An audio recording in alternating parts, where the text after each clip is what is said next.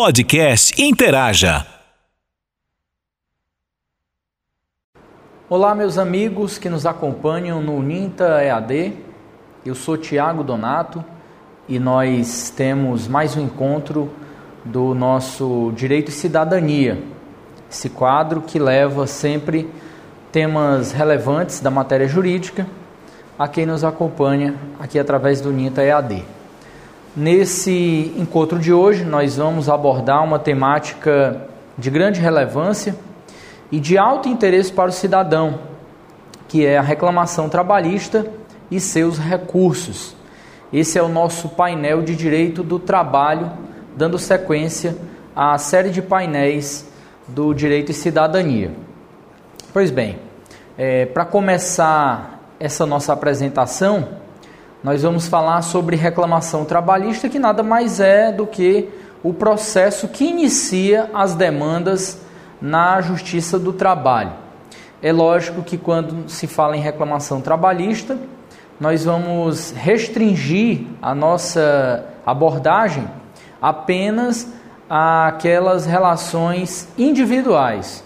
Ou seja, nós vamos tratar da relação individual do trabalho e, portanto, quais são os meios que, de que o trabalhador, na condição de reclamante, poderá postular em juízo é, qual o meio processual correto para que ele possa, então, ter é, os seus direitos reconhecidos. A cultura em geral, digamos assim, o conhecimento comum, o senso comum, ele nos leva a crer que todo o direito do trabalho se encontra codificado na CLT.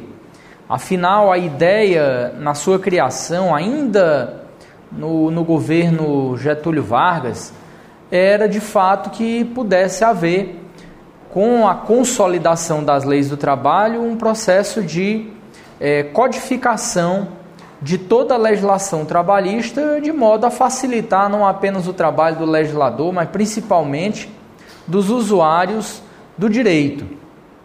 Havia naquele momento a necessidade de é, progresso dos chamados direitos sociais. Então, apesar de ser um, um governo com uma base é, de direita, tratada até como um governo autoritário, mas é, é marca do governo Getúlio Vargas a, ao menos o início dos direitos sociais no nosso país. E, e isso ficou bastante claro através da consolidação das leis do trabalho. Mas quando nós falamos em um processo trabalhista, não haverá necessariamente a presença de todas as regras na CLT. Tanto é que a própria CLT ela permite, ela reconhece a aplicação do Código de Processo Civil é, de maneira subsidiária, ou seja, naquilo que a CLT não dispuser especificamente, prevalecerão as regras presentes no Código de Processo Civil. O nosso CPC, ele é bem recente, ele é do ano de 2015, então uma norma que está ah, bem dentro da nossa realidade. Então, para que nós possamos iniciar tecnicamente a nossa abordagem a respeito da reclamação trabalhista, é importante reconhecer que ela se equipara processualmente à petição inicial. Então isso faz com que a reclamação trabalhista ela obedeça os mesmos critérios, os mesmos requisitos é, exigidos para uma demanda civil comum quando ah, o autor propõe a petição inicial. E onde é que eu encontro isso? Eu encontro no artigo 319 do novo CPC. Então, o artigo 319 ele indica ah, quais são os elementos, quais são os requisitos, as informações essenciais para que uma petição inicial ela possa ser aceita pelo juiz. Então, entre esses requisitos, aqueles que nos interessam, nós vamos falar um pouco sobre eles a partir de agora. O primeiro é o juízo ao qual é dirigido. Por quê? Porque uma petição judicial, ela precisa indicar qual é a autoridade que vai ser responsável pelo julgamento daquela demanda. Mas aí você me perguntaria, bom, o autor ele não pode direcionar o processo para um juízo é, errado e, e fazê-lo sem má fé? É perfeitamente possível que isso aconteça. Tanto é que quando isso acontece, o próprio Código de Processo Civil já tem mecanismos para permitir que haja o direcionamento desse processo para a via, para a autoridade competente, para a autoridade correta. Então, o juiz que se reconhecer incompetente, ele pode declinar da sua competência para outro. Ou então, ele pode, é, em reconhecendo-se competente e havendo divergência da outra parte, isso pode ser discutido em grau de recurso e haver um conflito de competência que vai ser decidido pelo tribunal correspondente. Mas isso são situações episódicas, né? situações casuais. Então, normalmente, a petição será dirigida para o juízo correto. E quem é que indica esse juízo? A parte na hora da elaboração da petição inicial. Então, a pessoa que vai reclamar na Justiça do Trabalho, ela já deve saber quem é o juiz competente para o julgamento da sua causa. E, por critérios de lógica, essa regra vai obedecer o local onde houve a prestação do serviço. Então, o juiz competente para o julgamento da reclamação trabalhista será aquele com jurisdição na área onde ocorreu a prestação do serviço. Existem situações é, diferenciadas, como por exemplo, o serviço que foi prestado em mais de um lugar. Qual será o juízo competente? Então, existem as regras para definir a competência nesses casos. Nós não vamos abordá-las aqui porque foge é, do nosso assunto. Além da indicação correta do juízo competente, também na petição inicial é exigido a indicação dos nomes, prenomes, estado civil, existência de união estável, profissão, número de inscrição no cadastro de pessoas físicas, o CPF, ou no cadastro nacional de pessoa jurídica, o CNPJ, além do endereço eletrônico, domicílio e residência tanto do autor como do réu. Então, o autor, o reclamante, indicará as suas informações e deverá indicar também as informações relativas ao réu, que no caso é o reclamado. É, estando é, em perfeitas condições, o processo então será aceito e prontamente distribuído. Entretanto, existem situações onde a própria CLT ela vai permitir uma flexibilização é, desses casos. Então, existe, por exemplo, situações onde o, o reclamante ele não sabe o CNPJ do réu. Então, o sistema de peticionamento eletrônico da Justiça do Trabalho vai permitir que você é, informe desconhecer o CNPJ da empresa reclamada. E vai assumir o ônus em relação a isso, de indicar pelo menos as outras informações, o endereço onde o réu possa ser encontrado, enfim, é, existem meios para permitir a encontrar essas informações. Então, além dos dados básicos do reclamante e do reclamado, que mais é exigido na petição inicial? O fato e os fundamentos jurídicos do pedido. A, a, o esboço fático ele é importante porque ele vai limitar ah, o que o juiz deve apreciar.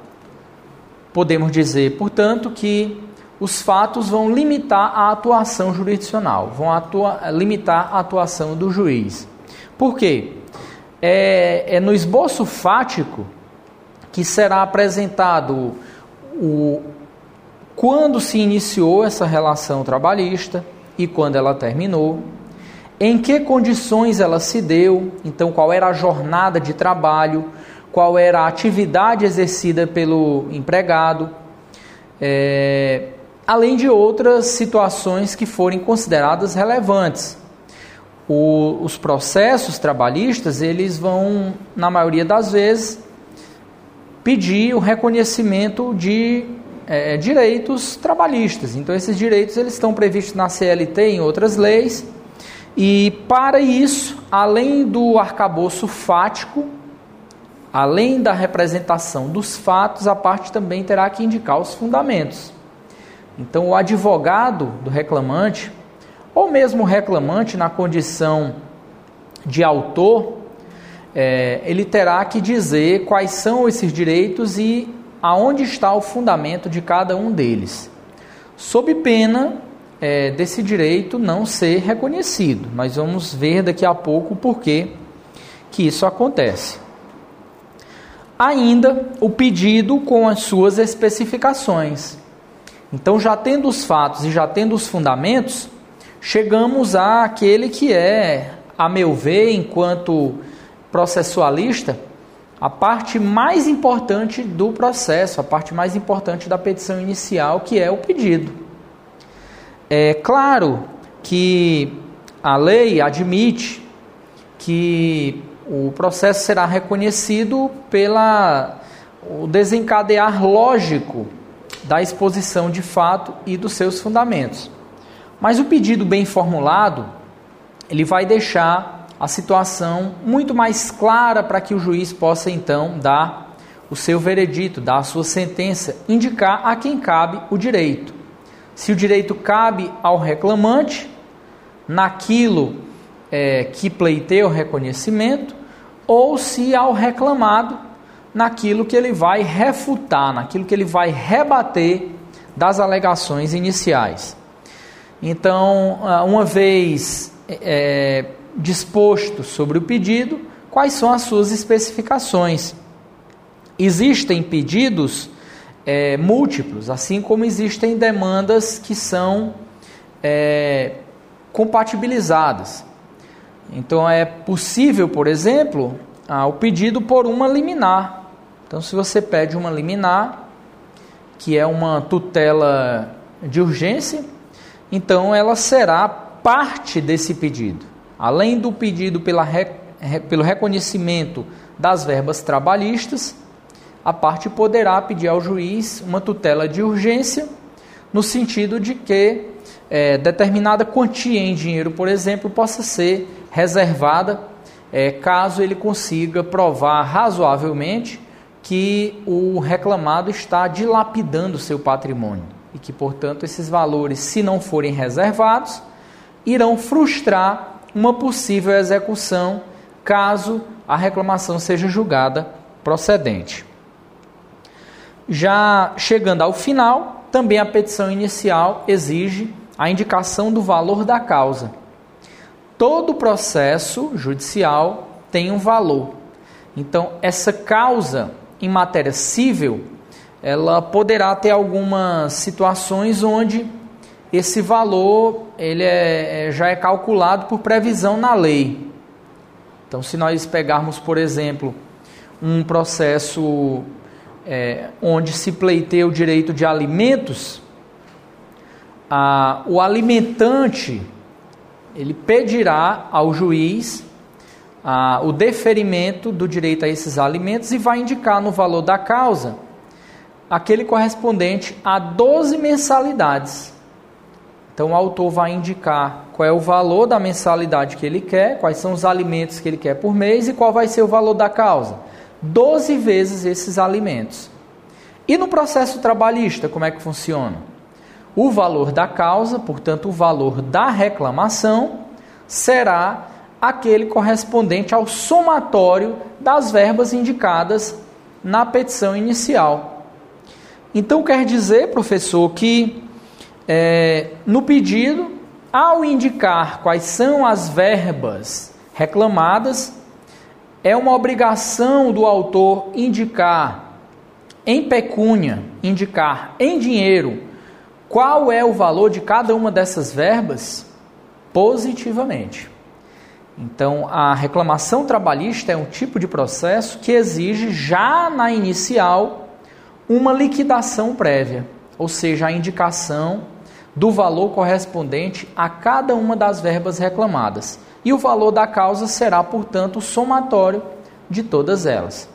Se houver um pedido por condenação em danos morais, porque até a edição do, do Código Civil, do Código de Processo Civil de 2015, é, havia a possibilidade do pedido genérico e que, portanto, não, não existia a obrigatoriedade da indicação do valor da causa quando se tratava de danos morais. A partir do Código de Processo Civil, do novo Código de Processo Civil, é, passou a exigir a indicação do valor da causa em qualquer circunstância. Então, quando se tratar de dano moral, caberá à parte indicar, é, é, arbitrar por seu conhecimento, dentro da razoabilidade, qual é o possível valor desses danos morais. Então, ele também fará parte do valor da causa. E por fim, também cabe ao autor indicar as provas que pretende demonstrar a verdade dos fatos alegados. Então, para que haja a comprovação da veracidade dos fatos indicados, ele terá que indicar essas provas. Aqui cabe um parêntese. Enquanto no processo civil comum é, há necessidade de indicação do rol testemunhal, para que esse rol possa ser intimado, notificado a comparecer à audiência, não havendo, é claro, nenhum impedimento que isso possa ser feito posteriormente, mas no caso da reclamação trabalhista, não há essa obrigatoriedade. E isso tem uma razão de ser. O processo do trabalho, ele é baseado num princípio chamado princípio da proteção. Então, o princípio da proteção, ele faz com que o poder judiciário e o juiz, enquanto titular é, da causa, ele é, use de todos os meios, de todos os esforços para que o reclamante ele esteja maximamente protegido. Por isso é que existe esse mito de que a justiça do trabalho ela é muito favorável ao trabalhador, ela é muito favorável ao reclamante. Isso é um mito, porque embora exista o princípio da proteção, que vai fazer com que o juiz proteja o trabalhador reclamante, mas isso não quer dizer que o juiz vá julgar contra a prova dos autos ou que vá deferir direitos que não fiquem devidamente provados. O juiz tem que se basear na prova produzida no processo. Então, é, em relação às testemunhas, a, a CLT e, e a prática jurisprudencial trabalhista, ela admite que não haja a obrigação da indicação do rol de testemunhas já quando da propositura da reclamatória. Então, basta que haja a exposição é, dos fatos e fundamentos, a, o pedido com as verbas trabalhistas e a, o pedido da parte para que haja produção de prova testemunhal. Então ele assume o compromisso de conduzir suas testemunhas para o dia da audiência. Onde é que entra o princípio da proteção? Isso acontece para evitar que, caso o reclamante fosse obrigado a antecipar o seu rol testemunhal, essas testemunhas poderiam ser assediadas pelo reclamado. Então a empresa poderia assediar essas testemunhas e, por exemplo, impedi-las de comparecer no dia da audiência ou conseguir convencê-las a não comparecer. Isso traria um prejuízo grande para o reclamante. Então, por conta disso, não há obrigatoriedade da, da indicação do nome e endereço das testemunhas quando da petição inicial. Pois bem, feitas essas considerações, nós já sabemos que a petição inicial ela vai ser regulada com base nas disposições do novo Código de Processo Civil. Também o pedido será feito é, com base no que dispõe o novo CPC. Então, o artigo 322 diz que o pedido deve ser certo. Então, o pedido certo é aquele onde há uma clara indicação é, dos seus objetivos e também compreenderá juros legais, correção monetária e verbas de sucumbência, inclusive os honorários advocatícios. Então, tudo isso terá que ser claramente identificado é, quando da propositura da reclamação trabalhista. O artigo 324, por sua vez, diz que o pedido deve ser determinado e, portanto, é, nesse caso, como nós vimos que existe a obrigatoriedade de indicar as verbas trabalhistas e os seus respectivos valores, é, não será admitido o pedido genérico na Justiça do Trabalho e, portanto, não será admitida a petição onde haja somente a indicação das verbas trabalhistas sem o respectivo cálculo de liquidação. Isso faria com que o pedido fosse é, indeferido por falta de preenchimento desse requisito. É, no entanto, o pedido, é, como eu havia falado é, no início aqui da nossa apresentação, ele também poderá ter não apenas um pedido específico, mas pedidos múltiplos, pedidos variados. Então, poderá, por exemplo, ser formulado mais de um pedido em ordem subsidiária assim como é permitido também a acumulação em um único processo contra o mesmo réu de vários pedidos, ainda que entre eles não haja conexão. E aí eu falo, me referi à possibilidade do pedido de tutela de urgência, que é uma prática cada vez mais comum no rito das demandas trabalhistas. E um, um último esclarecimento em relação a, ao pedido é que o autor poderá modificar o pedido.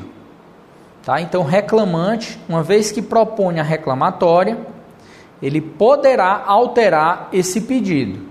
Sob quais condições? É lógico que a gente sabe que ele não vai poder alterar esse processo a qualquer momento indefinidamente. Haverá um limite temporal para que ele possa exercer esse direito de alteração do pedido. Quais são esses lapsos temporais? O primeiro deles é até a citação. A citação, como a gente sabe, é o ato pelo qual o reclamado será é, formalmente notificado da existência da reclamação trabalhista e é a partir da citação que ele tem ah, o prazo para oferecer a sua defesa. Isso falando no processo civil comum. No processo do trabalho, a oportunidade de oferecimento da defesa é até a realização da audiência. Tanto é que é possível até mesmo a oferta da defesa através da via oral, ou seja, a chamada contestação verbal, que poderá ser feita no momento da audiência caso não tenha sido feita por escrito. Se essa contestação ela for oferecida na forma escrita, ela poderá ser apresentada é, de conformidade com a lei que regula o processo judicial eletrônico até uma hora antes da data é, de início, data para o, em que esteja marcado o início daquele ato audiencial. Pois bem, então, até a citação, o reclamante poderá alterar o pedido é, ou a causa de pedir, independente do consentimento do réu. Então, percebam que há uma, uma, uma possibilidade maior de alterações sem que isso traga prejuízos ao, ao interesse do reclamante. Entretanto, após a, a citação, e, portanto, após o oferecimento da defesa escrita ou verbal, ainda assim é possível que haja alteração do pedido ou da causa de pedir. Isso também tem um limite. Vai até quando? Até o saneamento do processo.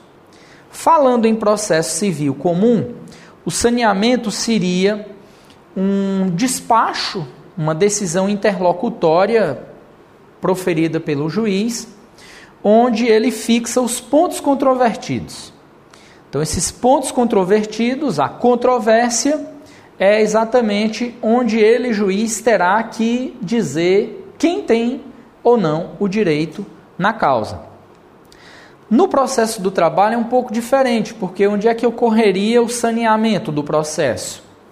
É, ocorreria até o início da instrução, ou seja, até o início da ouvida das testemunhas. Então vamos lá, no processo do trabalho, o autor poderia modificar o seu pedido sem o consentimento do réu até a citação, ou seja, até o início da audiência trabalhista. E ele pode é, alterar o pedido com o consentimento do réu até quando? Até o momento em que forem ouvidas as testemunhas. Então, quem já pôde acompanhar uma audiência trabalhista sabe que isso, o, o hiato que existe entre esses dois momentos pode levar no máximo 10 minutos, 15, 20, não mais do que isso. Porque a dinâmica da audiência trabalhista ela é bem diferente, considerando a comparação com o processo civil comum. Mas é possível sim a alteração do pedido por parte do reclamante. Para a gente finalizar esse tópico sobre petição inicial, eu queria referir a vocês também ainda um último dispositivo do novo CPC que se aplica ao processo do trabalho, que diz respeito ao indeferimento da petição inicial. Quando é que a petição inicial será indeferida? Ou seja, nem permitirá que esse processo vá adiante, que ele chegue à instrução. Pois bem, o artigo 330 indica que, primeiro, ocorrerá o indeferimento quando a petição inicial for considerada inepta.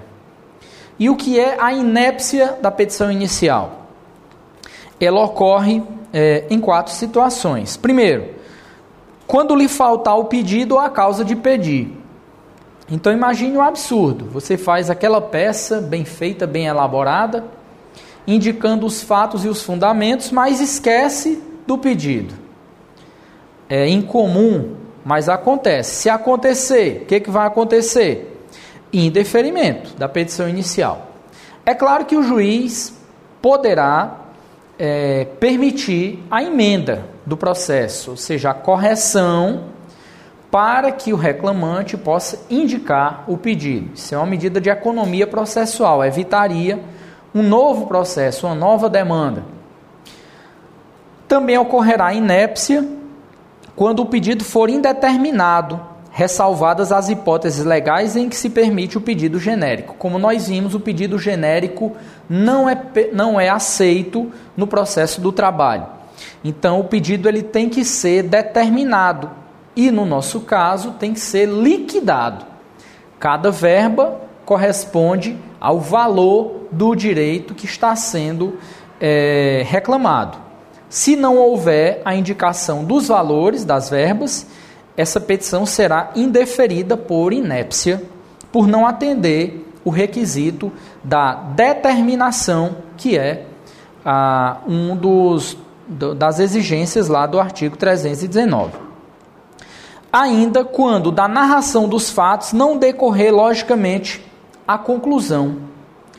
É, isso aqui é, é também é, é, difícil de acontecer, mas eu, eu cito aqui um caso que eu me deparei recentemente, onde a parte pedia é, o reconhecimento da responsabilidade solidária ou subsidiária.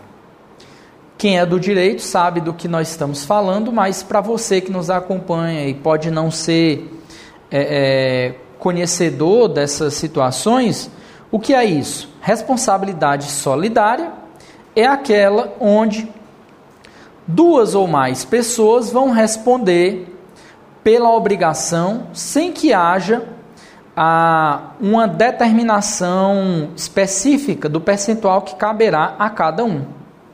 Então, o reclamante entra contra a causa contra as pessoas A e B e pede o reconhecimento da responsabilidade solidária. Na execução, essa execução poderá recair tanto sobre A como sobre B, assim como poderá recair sobre os dois. Já a responsabilidade subsidiária, obrigatoriamente existe um obrigado principal, que seria A, e um obrigado é, subsidiário, que seria B. Então, B só responderá pela demanda se A não pagar. Isso é o que se chama responsabilidade subsidiária. Então, imagine que nesse caso, o patrono do reclamante, o advogado do reclamante, pediu ao juiz que reconhecesse que esse pagamento poderia ser solidário ou subsidiário. O juiz, evidentemente, olhou para ele e disse: Bom, doutor, você vai ter que escolher, porque não tem como eu aplicar a responsabilidade solidária e subsidiária. Ou é uma ou é outra. Entraria nesse caso aqui, não há uma conclusão lógica. É preciso definir o que você quer com a demanda. E, por fim, também será considerado inepto a, o processo que contiver pedidos incompatíveis entre si. Então, a, a, isso é mais comum no processo civil. No processo do trabalho, normalmente não fica muito claro essa possibilidade de, de reconhecimento da incompatibilidade de pedidos. Pois bem, além da inépcia, a petição também será indeferida quando a parte for manifestamente ilegítima, então a legitimidade é um requisito processual que faz com que tanto o polo ativo, que é o reclamante, como o polo passivo, que é o reclamado, eles sejam legítimos. Como é que se prova isso? Se prova isso dentro da instrução. Mas existem casos onde fica claro que não há nenhuma vinculação que justifique a inclusão do reclamado no polo passivo. Então ele seria parte ilegítima. Portanto, ele não poderia responder ao processo. Ele nem aguarda a sentença. Antes mesmo da sentença, ele acaba é, sendo excluído do processo. Também acontece com o reclamante? Acontece. Pode haver uma situação onde a parte autora seja é, ilegítima como, por exemplo, poderíamos citar é, o pai que entra com a reclamação em favor do filho que já é maior de idade. Então, pergunta se o pai é parte legítima para postular um direito do filho maior de idade? Não, ele é parte ilegítima. Caberia a quem? Ao filho, como reclamante, figurar no polo ativo da ação. Também haverá indeferimento quando carecer de interesse processual. E o interesse processual é algo mais subjetivo, não vamos tecer muitos comentários, até porque o nosso tempo é mais restrito. E ainda quando é, for determinada a emenda e essa emenda não for cumprida pela parte, também haverá o indeferimento da petição inicial.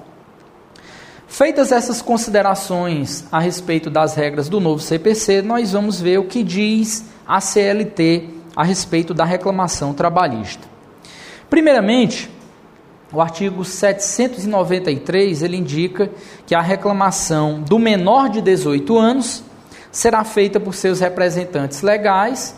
Aqui nós vamos beber lá no direito civil, e vamos saber que o menor de 16 anos ele será representado por alguém, por um pai, um tutor, uh, e o maior de 16 e menor de 18 será assistido por um representante, por um, é, um assistente ou um curador.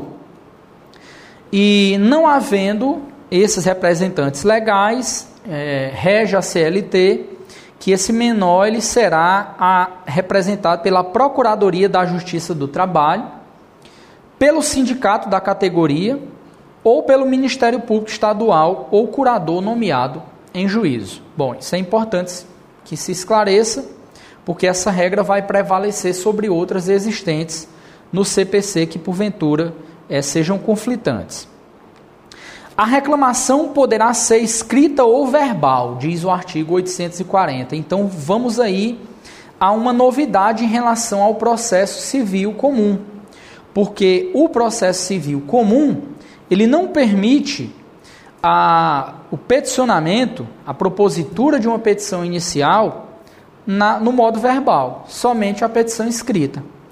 E o processo do trabalho ele vai reconhecer essa modalidade. Como é que ocorre a petição inicial, a reclamação, no caso, por meio verbal? Diz o parágrafo 2 do mesmo dispositivo que ela será reduzida a termo, ou seja, todas as declarações do reclamante serão digitadas por um servidor da Justiça. É, esse termo será em duas vias, será datado e assinado pelo escrivão ou secretário, também pelo reclamante, é, e será respeitará todas as regras que nós vimos do, do CPC em relação à petição inicial. Da mesma forma, essa reclamação poderá ser feita por escrito e valerá tudo o que nós vimos no primeiro tópico aqui da nossa apresentação. Os pedidos que não atendam a, a esses requisitos, eles serão julgados extintos sem resolução do mérito. O que é isso? A extinção sem resolução de mérito é aquela onde não há o enfrentamento da causa, onde não há enfrentamento do pedido. Permite que o reclamante entre de novo? Com certeza. Então, a, reclamatória que foi extinta sem resolução de mérito permite que o reclamante possa novamente propô-la desde que respeite o prazo prescricional. E qual é o prazo prescricional para o reclamante propor uma demanda trabalhista? O prazo será de até dois anos após a extinção do contrato de trabalho. Quando é que se dá a extinção do contrato de trabalho? Pode ser por demissão, pode ser por pedido de demissão, pode ser por mútuo acordo, assim como pode ser por aposentadoria ou pela morte do empregado. Citei aqui apenas alguns exemplos que poderiam é, causar a extinção do contrato. Então, a partir da extinção do contrato, terá até dois anos o reclamante para propor a reclamatória. Além disso, a prescrição também alcança os últimos cinco anos anteriores à extinção do contrato do trabalho. Professor, então, quer dizer que um direito trabalhista que eu não recebi e que estiver há mais de cinco anos anteriores à extinção do contrato. Eu vou perder. É exatamente isso. Você só poderá cobrar na justiça aquilo que for referente aos últimos cinco anos anteriores à extinção do seu contrato de trabalho. Pois bem, uma vez proposta a reclamação trabalhista, o que, que vai acontecer? É, a CLT ela ainda se refere a, a um processamento que existia anterior ao processo judicial eletrônico. É, com o advento da lei que rege o processo judicial eletrônico, o PJE, e com a implantação do PJE em, em praticamente todas as varas trabalhistas do país, então hoje o processo judicial ele é eletrônico. E como é que ele é feito? É, todos os documentos eles são digitalizados e transformados em arquivos no formato PDF, respeitando é, uma resolução que, que permita um tamanho de arquivo limitado. Então, cada arquivo com documentos ele tem um, um tamanho máximo de 3 megabytes e a reclamação ela também será no arquivo PDF que não permita edição, um arquivo protegido. Então, o advogado da, da parte reclamante, assim como servidores da justiça naquelas ações a termo, é, já tem o seu computador devidamente programado para isso. Então, uma vez protocolada, o próprio sistema já gera automaticamente a distribuição. Então, você vai saber no momento do protocolo eletrônico da reclamação para qual vara aquele processo foi distribuído. Dependendo do, da programação que a vara tiver feito no sistema, é possível que também é, o reclamante já saiba naquele momento qual será o dia e horário da audiência que for marcada. Dependendo do valor da causa, essa audiência poderá ser una. A audiência una é aquela de conciliação, instrução e julgamento. Ou seja, não existem atos posteriores, tudo será resolvido no mesmo ato. A audiência una é aplicada nos processos de rito sumaríssimo e rito sumário. Somente nas ações de rito ordinário é que a audiência una não é aplicada e que, portanto, é possível que uma nova audiência seja designada. É, na audiência de julgamento deverão estar presentes o reclamante e o reclamado, independente do comparecimento de seus representantes, salvo as situações que a lei assim permitir. Essa é a redação do artigo 843. Atenção, porque a reforma trabalhista do ano de 2017 introduziu é, algumas modificações então, o parágrafo único do artigo 843 ele foi transformado em dois parágrafos, parágrafo 1 e parágrafo 2. O parágrafo 1 diz que é facultado ao empregador fazer-se substituir pelo gerente ou qualquer outro preposto que tenha conhecimento do fato e cujas declarações obrigarão o proponente. Então percebam que o preposto do reclamado ele vai dar a versão da empresa, vai dar a versão do empregador sobre os fatos alegados pelo é, reclamante. E essas declarações elas são vinculativas ao processo, podendo inclusive haver confissão por parte do, do preposto. O parágrafo terceiro ele vai dizer que o preposto não precisa ser empregado da parte reclamada. Isso foi uma mudança significativa porque até então havia uma exigência de que, é, para ser preposto, obrigatoriamente ele teria que ser empregado da empresa. Então, hoje não há mais essa exigência. O parágrafo 2 ele diz que se por doença ou qualquer outro motivo poderoso, devidamente comprovado, não for possível ao empregado comparecer pessoalmente, poderá fazer-se representar por outro empregado que pertença à mesma profissão ou pelo seu sindicato. Até então, havia a exigência de comparecimento pessoal do reclamante, é, com nenhuma possibilidade de exceção, e onde o seu não comparecimento implicaria em arquivamento da reclamação.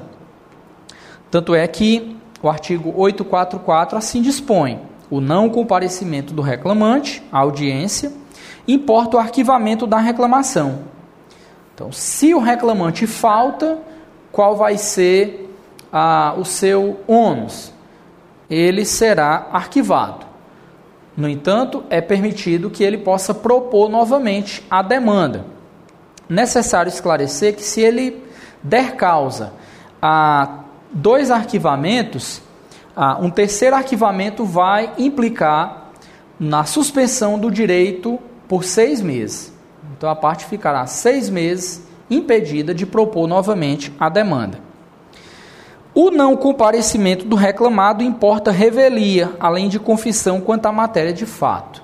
Então, se para o reclamante a ausência implica arquivamento, para o reclamado implica revelia, com confissão quanto à matéria de fato. Então, praticamente deixa os fatos indicados pelo reclamante presumidamente como verdadeiros, cabendo apenas ao reclamante conduzir suas testemunhas e produzir outras provas que possam confirmar esse seu direito. Importante que também pela reforma trabalhista ah, o parágrafo 2 do artigo 844 dispõe que, na hipótese de ausência do reclamante, este será condenado ao pagamento das custas calculadas na forma do artigo 789 da CLT, ainda que beneficiário da justiça gratuita, salvo se comprovar no prazo de 15 dias que a ausência ocorreu por motivo legalmente justificável. Então, isso foi uma maneira que o legislador encontrou de evitar o que se chamavam aventuras judiciais. Demandas que sabia-se é, não ter fundamento ou não ter como é, serem devidamente provadas e que elevavam bastante o valor da causa, gerando uma situação de insegurança jurídica. Então, isso ah, hoje, é, pela regra imposta pela reforma trabalhista, o reclamante ele poderá viarcar com as custas processuais. Para finalizar a nossa exposição, é, uma vez instruída a reclamatória, o juiz proferirá sentença. Essa sentença poderá ser na própria audiência ou poderá ser num ato posterior. Esse ato posterior é, poderá ser em dia e horário indicado na própria ata de audiência. Se isso acontecer, o prazo para recurso já conta a partir daquele dia. Caso não haja indicação do dia e horário da leitura da sentença, é, será contado o prazo para eventuais recursos a partir da notificação das partes através do Diário da Justiça eletrônico. E quais são os recursos que nos interessam? O artigo 893 da CLT indica quais são os recursos possíveis na Justiça do Trabalho. Então, primeiro é o recurso de embargos. É, os embargos, é, somente os de declaração é que serão objeto aqui da nossa exposição. O recurso ordinário, esse é o que nos interessa principalmente, porque é onde há a possibilidade é, de revisão do, do comando sentencial. Temos ainda o recurso de revista, que já é um recurso em tribunais superiores, e o recurso de agravo, que não será objeto da nossa exposição. Então, em relação ao recurso ordinário, ele está regulado no artigo 895. Quando é que cabe recurso ordinário? Ele cabe das decisões definitivas ou terminativas e será proposto no prazo de oito dias. Aqui somente um comentário porque a CLT e a Justiça do Trabalho ela se notabilizou há muito tempo por é, parametrizar, digamos assim, os seus prazos ou verticalizar, se você achar mais conveniente esse termo. O que significa isso? Os prazos recursais na Justiça do Trabalho eles são os mesmos. Não importa se é da reclamação, se é da, da vara do trabalho para o TRT, se é do TRT para o TST, o prazo será sempre o mesmo, independente de qual seja o recurso. Então, no caso do recurso ordinário, o prazo é de oito dias. Como eu falei, ele será contado é, a partir da data em que for lida a sentença, quando ficar consignado no termo de audiência de instrução, ou então será a partir da publicação no Diário da Justiça eletrônico nos casos em que não for consignado a data para a leitura da sentença. O recurso ordinário é, é, o que a gente chama de recurso amplo, ou seja, ele é amplamente devolutivo. Ele devolve, ele dá ao tribunal a possibilidade ampla de analisar todos os fundamentos da sentença no caso do processo do trabalho, não é possível a produção de novas provas, assim como é, só será possível análise do tribunal em cima de depoimentos que já te, que tenham sido prestados dentro do processo.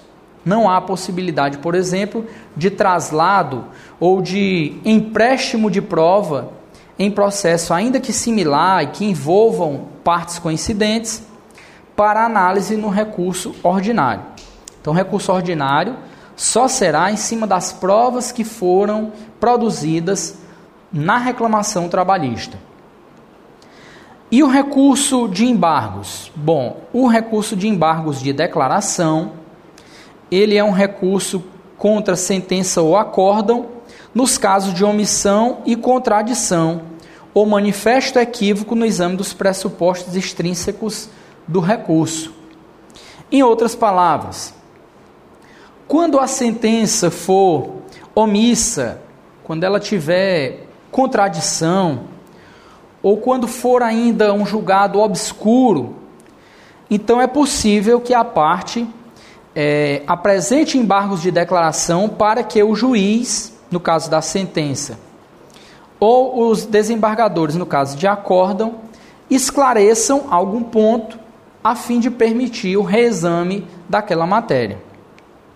É, o prazo para os embargos, diferentemente do recurso ordinário, é de cinco dias. E a propositura de embargos de declaração interrompe o prazo para a interposição de outros recursos. O que, isso quer dizer? O, a interrupção provoca o zeramento do prazo. Então, digamos que é, a sentença foi publicada, então estava correndo o prazo de oito dias para o recurso ordinário. Só que no quinto dia eu apresento embargos de declaração. Esses embargos sendo é, providos, ou mesmo quando é, houver o seu improvimento, o que, que vai acontecer? Esses embargos eles vão fazer com que o prazo de oito dias ele se restabeleça. Então, a partir da notificação da decisão que conheceu ou não conheceu dos embargos, eu terei novo prazo de oito dias para propor para interpor o recurso ordinário. Só não haverá esse efeito interruptivo do prazo quando os embargos forem intempestivos, irregulares ou quando é, houver defeito na representação. O caso mais comum é na intempestividade. Então, os embargos foram propostos no sexto dia. Então, são embargos intempestivos. A decisão reconhece essa intempestividade Quantos dias eu ainda terei para entrar com recurso ordinário? Eu terei mais dois dias, porque eram os que faltavam para o prazo é, se concluir. E para a gente finalizar, dois dispositivos também da reforma trabalhista que, ao que me parece, não vêm sendo observados por muitas, muitos reclamados nessas demandas. O parágrafo 9 do artigo 899, que trata do, é, é, do, do recurso, que trata da, dos valores que são antecipados para garantia do juízo, é o chamado depósito recursal.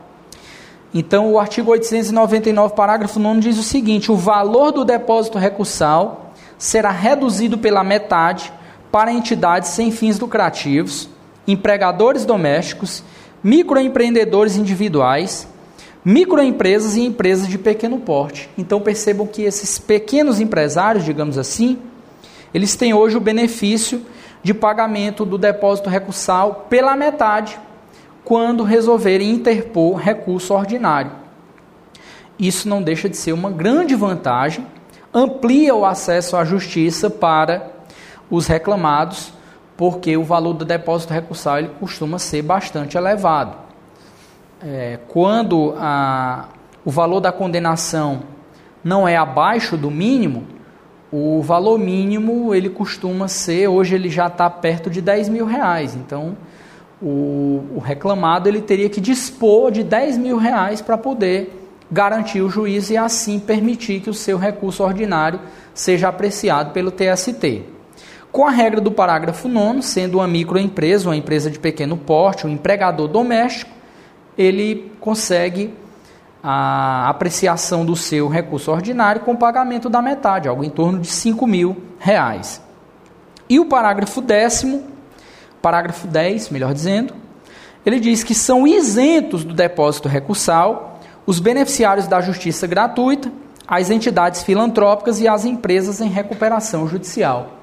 Então, o reclamante, para quem tenha sido reconhecido o direito à, gratuidade judiciária, no seu recurso ordinário, ele não terá que pagar o depósito recursal, ele fica isento. Assim como as entidades filantrópicas, assim reconhecidas em lei, e as empresas em recuperação judicial, que pela sua própria situação justifica-se a aplicação desse benefício. Então, pessoal, acredito que tenha colocado para vocês é, alguns pontos importantes sobre reclamação trabalhista e também nesse nosso último tópico sobre os recursos cabíveis contra essa sentença proferida pelos juízes das varas do trabalho. Como sempre acontece ao final dos nossos encontros, eu fico à disposição do, dos presentes aqui é, na, na gravação dessa nossa apresentação para que possam fazer as suas perguntas e questionamentos para que depois a gente faça o encerramento dos nossos trabalhos. Vocês fiquem à vontade para fazer perguntas. Apesar de vocês chegaram aí no final, já na metade para o fim, né? Sério? Pois é, mas podem fazer alguma pergunta, alguma dúvida. Já fizeram é, processo do trabalho? Faculdade? Está no segundo semestre? Devem ter alguma noção né, sobre prática trabalhista. Gabriel, alguma pergunta? É interessante a sua pergunta, Gabriel, porque muitos se deparam com isso e imaginam que esse acordo informal ele possa dar garantias irrestritas às partes. Bom, eu começo é, dizendo que o direito de demandar em juízo em matéria trabalhista ele está regulado na Constituição. Então, por estar na Constituição, Qualquer cláusula que constar em acordo que importe em renúncia ao direito de reclamar perante o Poder Judiciário trabalhista é automaticamente considerada uma cláusula nula. Então, ela não tem valor. A, a garantia que é dada às partes, nesse caso, é somente com a homologação. Uma das, das modificações introduzidas pela reforma trabalhista é a possibilidade do pedido direto de homologação de acordo ao juiz do trabalho. Até então, antes da reforma, era necessário que o reclamante ingressasse com a reclamatória, aguardasse a notificação do reclamado, para que só então o reclamado entrasse em contato com seu advogado e eles então é, poderiam reduzir a termo esse acordo e esse acordo seria apreciado pelo juiz. Essa apreciação poderia ser feita antes, mas costumeiramente acabava sendo só mesmo no dia da realização da audiência designada. Então, agora, as partes, devidamente representadas por advogados, advogados distintos, essa é a única exigência que a lei faz, é que cada parte esteja assistida por um procurador diferente, não pode ser o mesmo advogado assistindo os dois. Então, eles podem é, ingressar em conjunto com uma reclamação trabalhista que, na verdade, será apenas um pedido de homologação é, desse acordo. Não sendo assim, qualquer outro acordo informal, ele só servirá como prova é, de pagamento e, e o respectivo recebimento de valores de sorte que é, para o reclamado ele terá em mãos um recibo do que pagou, enquanto que o reclamante terá em mãos uma declaração de que recebeu. Isso pode ser desconstituído em juízo? Pode.